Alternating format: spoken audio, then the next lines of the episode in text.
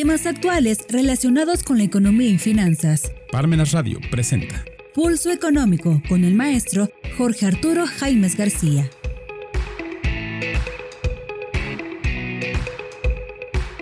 ¿Qué tal amigos? Este es su programa Pulso Económico en Parmenas Radio. Programa correspondiente a este martes 12 de septiembre. Pues bien, en esta ocasión está programado el la presentación del paquete económico 2024, que son eh, pues prácticamente las finanzas públicas al cierre del sexenio. Um, así el análisis del paquete económico 2024 nos plantea el gasto neto total asciende a 9 billones 66 mil millones de pesos, lo que significa un incremento de 4.3% real respecto a lo aprobado para 2023. El incremento de ingresos derivados de financiamiento, que es deuda, es de 41% anual en términos reales y representa 19.2% de los ingresos presupuestarios.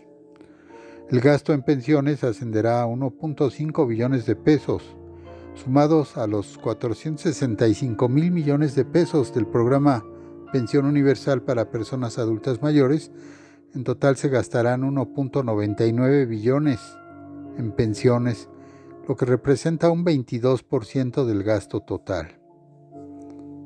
O sea que la quinta parte de lo que se gaste se va a ir en pensiones, en el programa Pensión Universal. El costo financiero de la deuda estimada para el próximo año es de 1.3 billones de pesos, un incremento de 11.8% de respecto al año previo. En cuanto a los proyectos de inversión proyectarios del sexenio, estos prevén sumar 222.667 millones de pesos, de los cuales 120 mil millones de pesos serán destinados al tren Maya. Las criterias de crédito público en representación del Poder Ejecutivo Federal presentó a la Cámara de Diputados el paquete económico 2024 el pasado viernes 8 de septiembre y esta entrega marca el cierre de la gestión financiera de la actual administración. En este primer análisis pues se enfocan aspectos generales de los siguientes componentes del paquete económico.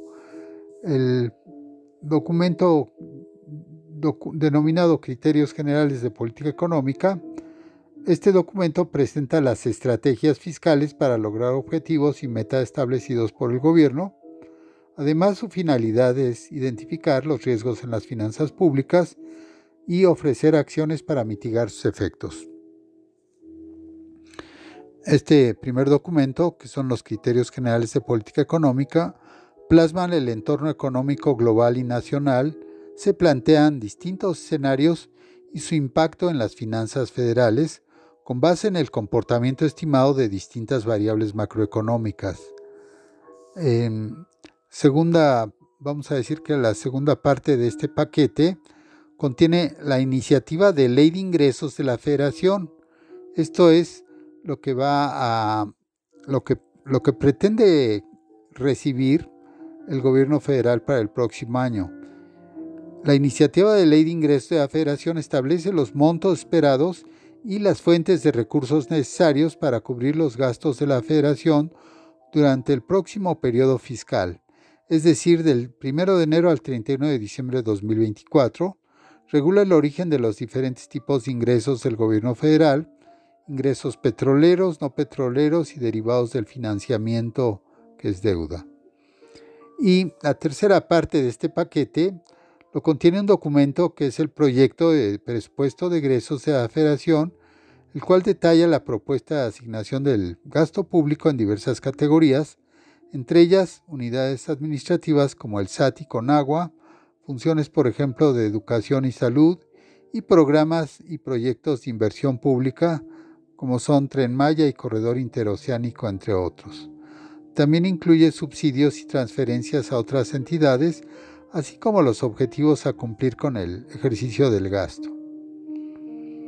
Ahora bien, en cuanto a lo que es este, este criterios generales de política económico, se puede destacar eh, la visión del crecimiento económico, que es la estimación de crecimiento económico para el próximo año de un rango de 2.5% a 3.5%, que es similar a la que hizo la Secretaría de Hacienda en abril de 2023. La inflación, la inflación promedio para 2024 estimada es de 3.8%, que de cumplirse esta estimación se ubicaría dentro del rango objetivo del Banco de México, que es de 3% más menos un punto, que puede ser 2% o 4%. La tasa de interés se estima en 10.3% para el próximo año. Se prevé que un aumento de 100 puntos base incremente el gasto no programable del sector público en 30.500 millones de pesos. El tipo de cambio se estima en 17.1 pesos por dólar y esto puede tener implicaciones en los ingresos petroleros. Una apreciación de 20 centavos en el tipo de cambio puede implicar una reducción de menos 7.5 miles de millones de pesos en los ingresos petroleros. En cuanto al precio del petróleo, se estima o se calcula que en 56.7 dólares se pague la mezcla mexicana eh, y esto con una caída de 12 dólares por barril de petróleo respecto al estimado para 2023. Sin embargo, este, así estimado en 56.7 dólares, pues realmente es razonable ese cálculo porque pues eh, la tendencia sería que estuviera unos 8 o 10 o más dólares por encima, todo dependiendo de lo que es eh, pues la gran eh, oferta y demanda a nivel mundial que exista sobre este futuro, este commodity que es el petróleo. Pues bien, eh, a primera vista, eh, este es lo que plantean este paquete en cuanto a la iniciativa de ley de ingresos de la federación para el próximo año. La iniciativa de ley de ingresos de la federación considera eh, un total de 9.7 billones de pesos lo cual significa una variación en términos reales de 4.2% respecto a la Ley de Ingresos de la de 2023 y de 18% con respecto al año 2019. Del total estimado para el próximo año, 7.3 billones de pesos corresponden a los ingresos regulares, en tanto que 1.7 billones de pesos son derivados de financiamiento, que es deuda. La postergación de una reforma fiscal plantea un escenario en el que los ingresos derivados de la deuda representan 19.2% de los ingresos presupuestarios totales, con un incremento real de 41%. Y esto es consecuencia de una baja recaudación de ingresos tributarios y las proyecciones poco favorables para los ingresos petroleros. Según los criterios generales de política económica del próximo año, se prevé una recaudación de un billón 0,48 mil billones, millones de pesos derivados del petróleo, que son 24% menos que para 2023. Los ingresos derivados del cobro de impuestos representan el 54.5% del total de recursos presupuestarios. Esto es que eh, estamos viendo que el lo que son el pago de los impuestos, el IVA, el IEPS, el ISR, pues son la parte fuerte de los ingresos, ya que representan el 54.5% del total de recursos presupuestarios. El mayor incremento se estima en las contribuciones derivadas de los productos, ingresos por contraprestaciones por los servicios que preste el Estado, y una caída en los ingresos de las transferencias, asignaciones, subsidios y otras ayudas. Lo anterior se explica por una disminución en el Fondo Mexicano del Petróleo relacionada con la estimación del precio del barril de petróleo para el próximo año y la disminución de la tasa del derecho de utilidad compartida que paga Pemex al Estado, de 40% a 35%. En cuanto a los ingresos generados por las entidades de control presupuestario directo y las empresas productivas del Estado, que son las principales Pemex y Comisión Federal, se estiman mayores recursos en el rubro de cuotas y aportaciones de seguridad social. Estas representan 5.9% de los ingresos presupuestarios, con un aumento de 8% en términos reales para 2023.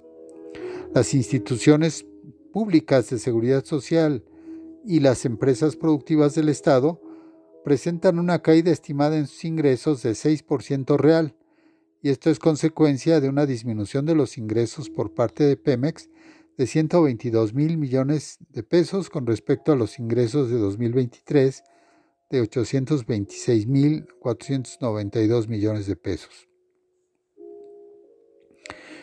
En cuanto al proyecto de presupuesto de egreso de la Federación, el proyecto de presupuesto de egreso de la Federación de 2024 prevé un incremento de 4.3% real con respecto al presupuesto de egreso de la Federación de este año de 2023 y 18.3% real con respecto al inicio del sexenio. El próximo año se proyecta que el gasto del sector público presupuestario ascienda a 9.7 billones de pesos en el caso del gasto programable, que es el gasto que soporta la operación de las instituciones del gobierno federal, el proyecto presenta una variación en términos reales de 3.9% con respecto al paquete económico de la Federación de 2023.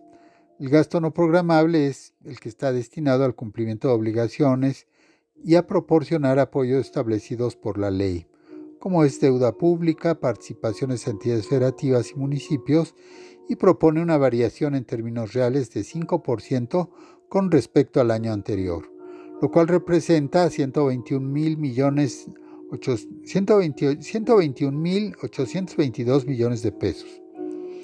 En el análisis por ramo, aquellos que aquellos con mayor incremento en términos reales en este paquete presupuestario de la Federación 2024 con respecto al de este año, eh, nos eh, destacamos principalmente lo que eh, son cambios sustanciales, como en el caso de la Secretaría de Defensa Nacional, que va a recibir 142.150.4 millones de pesos por una transferencia del tren Maya que anteriormente estaba a cargo de la Secretaría de Turismo.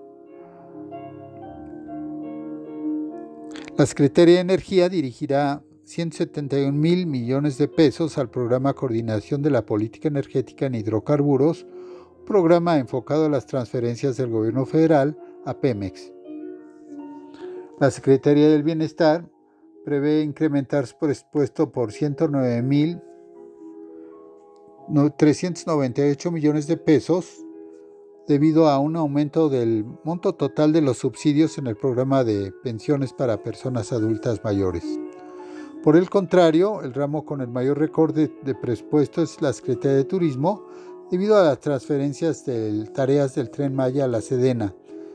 Así también se destaca que Secretaría de Salud observará un recorte de 55.8% real al pasar de 219 mil millones de pesos en 2023 a 96 mil millones de pesos para 2024. Eh, sin embargo, el IMSS Bienestar recibirá 129 mil millones de pesos en 2024. Ahora bien, las participaciones del ramo 28 y las aportaciones del ramo 33, que son aquellos recursos transferidos del gobierno federal a entidades federativas y municipios del país, estos ascienden a 2.2 billones de pesos, lo que implica un crecimiento de 0.3% con respecto al paquete económico del 2023.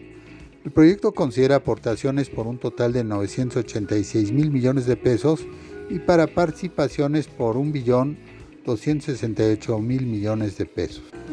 Amigos, los invitamos a continuar con nosotros en Pulso Económico después de este breve mensaje de Parmenas Radio. Si te interesa algún tema en particular, te invitamos a solicitarlo a nuestros teléfonos de contacto o en nuestras redes sociales.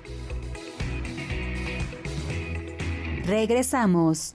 Uno de los principales problemas que existen actualmente pues es la interpretación, la argumentación jurídica y la aplicación del derecho no únicamente por los abogados, no únicamente por los litigantes, no únicamente, por ejemplo, por los despachos corporativos que crean contratos, sino que en realidad el derecho, digamos que la primera trinchera, pues son muchas de las ocasiones los contadores, los administradores de empresas, que estos particularmente hacen muchos trámites, ejercicio de la aplicación del derecho y bueno, muchas de las ocasiones, si tú estás de acuerdo Edgar, pues se generan complicaciones precisamente por una inadecuada interpretación, una inadecuada argumentación en el derecho, ¿no? Y para poder entender, para poder comprender este tipo de reglamentos, disposiciones, normas oficiales mexicanas, que nadie mejor que los contadores y los administradores de empresas normalmente las dominan, pues para comprenderlas de mejor forma, de mejor manera, pues tenemos esta especialidad en interpretación, argumentación y redacción jurídica. Así es, profesor. Efectivamente, considero que esta especialidad en interpretación, argumentación y redacción jurídica, pues brinda esos tres parámetros en el que tanto contadores, administradores, sobre todo de empresas, son en los que se desempeñan. Van ellos en primera línea a las oficinas públicas. Son los que tratan directamente con los empresarios. Son los que a veces hasta con los ciudadanos de a pie vamos corriendo con el contador, vamos corriendo con el administrador de empresas porque queremos poner nuestro negocito y realmente ¿Qué es lo que buscamos? Una función preventiva.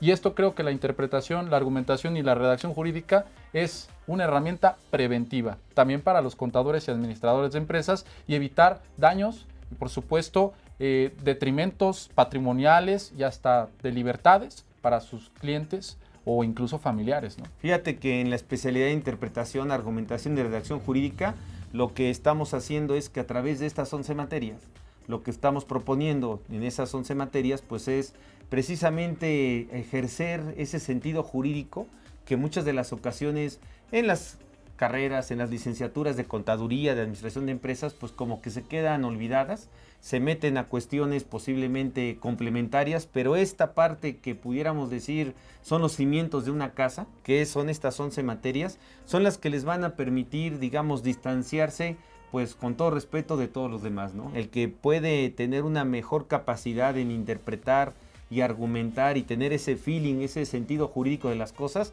es el que puede prestar mejor sus servicios. Y bueno, en esta especialidad tenemos 11 materias que versan precisamente con ese ejercicio continuo para poder pues provocar esa mejor, eh, ese mejor criterio jurídico, ese mejor sentido jurídico.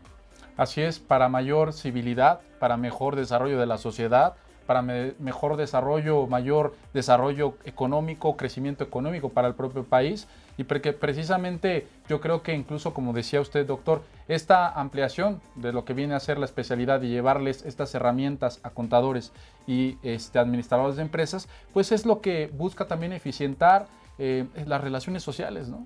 Así es. Y bueno, esa es la utilidad propiamente de esta especialidad de interpretación, argumentación y redacción jurídica. Ejercer esa, pues a lo mejor esa parte que tenemos a veces dormida, de ese criterio jurídico por el cual a muchos pues prácticamente nos contratan simplemente porque tenemos ese criterio jurídico. Y la mejor forma de hacerlo, pues así como los gimnasios para, digamos, el cuerpo, bueno, pues así tenemos para la mente jurídica esta especialidad de interpretación, argumentación y redacción jurídica. Muchas gracias. Gracias, doctor.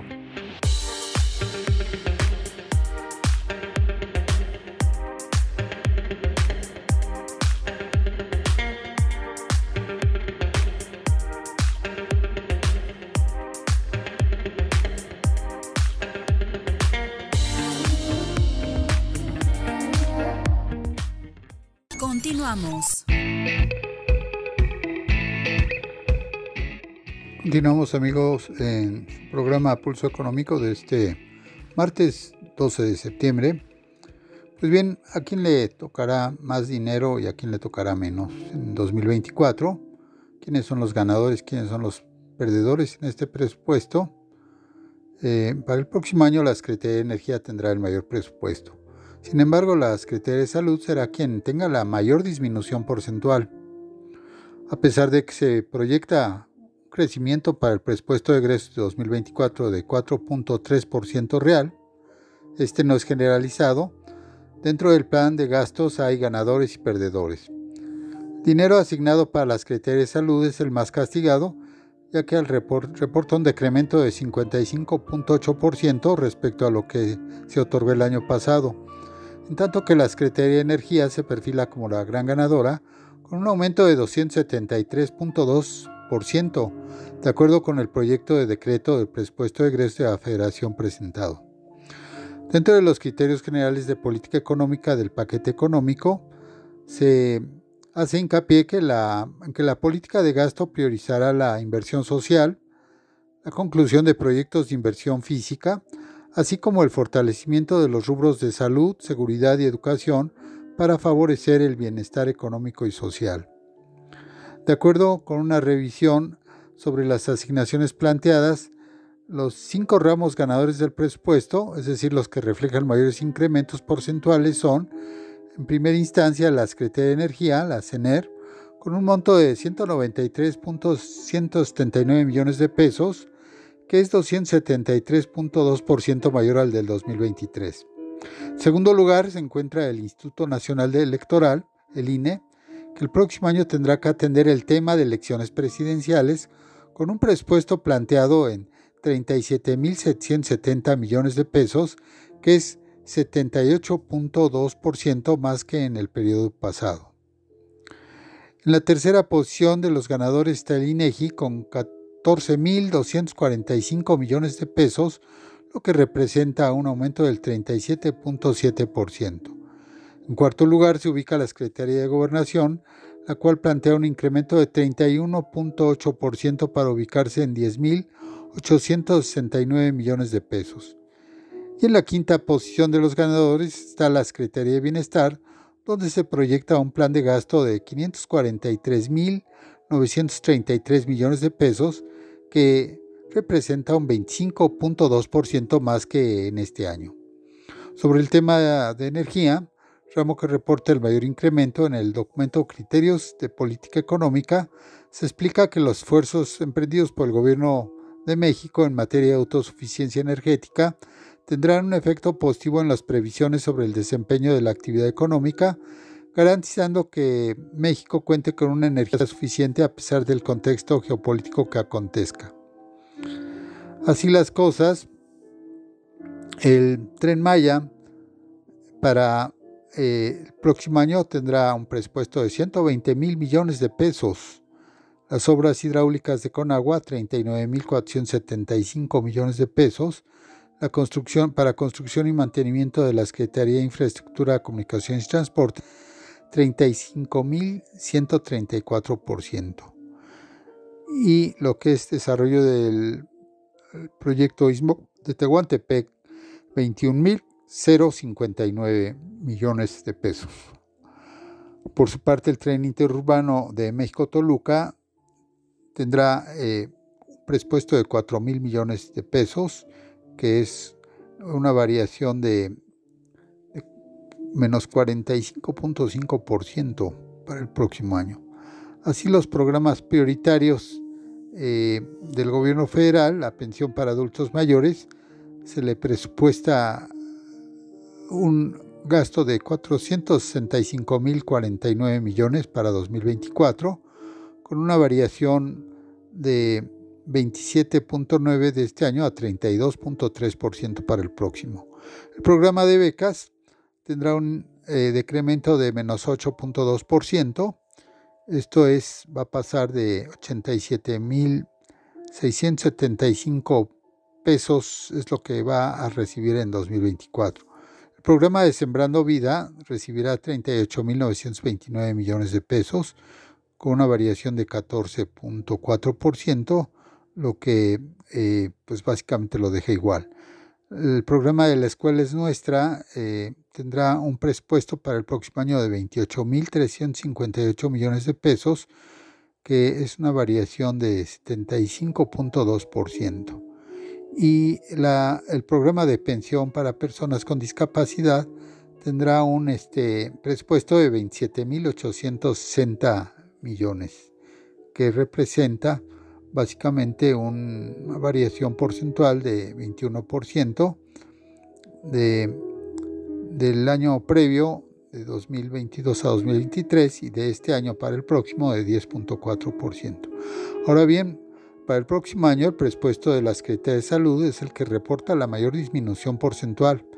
El gobierno federal plantea un gasto para este ramo de 96.990 millones de pesos, que es 55.8% menos que en 2023. No obstante, hay que señalar que para el IMSS IMSS Seguro Social, Bienestar se busca obtener 1.345 millones de pesos, que es un 10.2% arriba de lo obtenido un año previo. Para Petróleos Mexicanos, el monto del paquete, de su paquete para el presupuestal para el próximo año sería de 456.021 millones de pesos, cantidad que es 35.9% menor a la del año previo, lo que le posiciona en el segundo lugar como los perdedores. En tercer lugar, de los ramos que reportan mayores disminuciones porcentuales en cuanto a proyección del gasto, es la Secretaría de Turismo, la que con un presupuesto de 1.974 millones, que es 24.4% menos. En la cuarta posición está la Secretaría de Desarrollo Territorial y Urbano, la SEDATU, con 12.880 millones de pesos, que representa una caída del 19.5%. Y bien, pues así las cosas, eh, vemos cómo son las prioridades que están establecidas de acuerdo a los criterios de la Secretaría de Hacienda en estos documentos y en los cuales pues básicamente la ruta ya está marcada en cuanto a las fechas que se iniciaron el pasado viernes 8 de septiembre con la presentación en la Cámara de Diputados como Cámara de Origen para este, que se turne a la Cámara de Hacienda, la Cámara donde deberán emitir un dictamen y que se deberá leer en el Pleno de la Cámara de Diputados el 20 de octubre. Es la fecha eh, límite para la aprobación de la iniciativa de la Ley de Ingresos de la Federación en la Cámara de Diputados como Cámara de Origen, eh, la cual deberá turnar a la Cámara Revisora, que es la de Senadores, este, y esta el 31 de octubre tiene como el 31 de octubre tiene como fecha límite eh, la aprobación de la iniciativa de ley de ingresos de la Federación a la Cámara de Senadores. El 15 de noviembre es la fecha límite de aprobación del proyecto de presupuesto de egresos de la Federación, una facultad que es exclusiva de la Cámara de Diputados, y a los 20 días naturales posteriores a su aprobación, el Ejecutivo debe publicar en el Diario Oficial de la Federación la Ley de Ingresos de la Federación y el presupuesto de egresos de la Federación. 20 días naturales después de su publicación, el, Ejecutivo remite a la Cámara de Diputados los tomos y anexos correspondientes al paquete económico de la Federación. Pues amigos, hasta aquí con este eh, aspecto importante para la vida económica de nuestro país para el próximo año. Vemos cuáles son los intereses de, sobre todo, pues hay que ver lo que se va a destinar al, al gasto de los partidos en elecciones, en lo que es un gasto electoral que realmente es excesivo, por no decir que es inútil, dado que ya vimos un, un este, pues todo lo que ha sido algo que no se consideraron precampañas, pero fue un tiradero de dinero y que habría que pues aclarar de dónde, dónde sale tanto dinero para ver tantas bardas que en una semana este, cambiaban de eh, quienes estaban eh, anunciándose y pues ese es un gasto brutal que vemos las ciudades llenas de espectaculares, todo eso, ¿quién, ¿de dónde sale? Y pues todas las necesidades que existen en el aspecto, eh, sobre todo salud, y eh, por no decir en otros aspectos como la, la educación, la ciencia y la tecnología, que es lo que le hace falta realmente a este país. Pues amigos, agradecemos hasta aquí su atención y los invitamos a continuar con nosotros en en Parmenas Radio. No sin antes desearles felices fiestas, eh, su familia. Hasta pronto. Parmenas Radio presentó Pulso Económico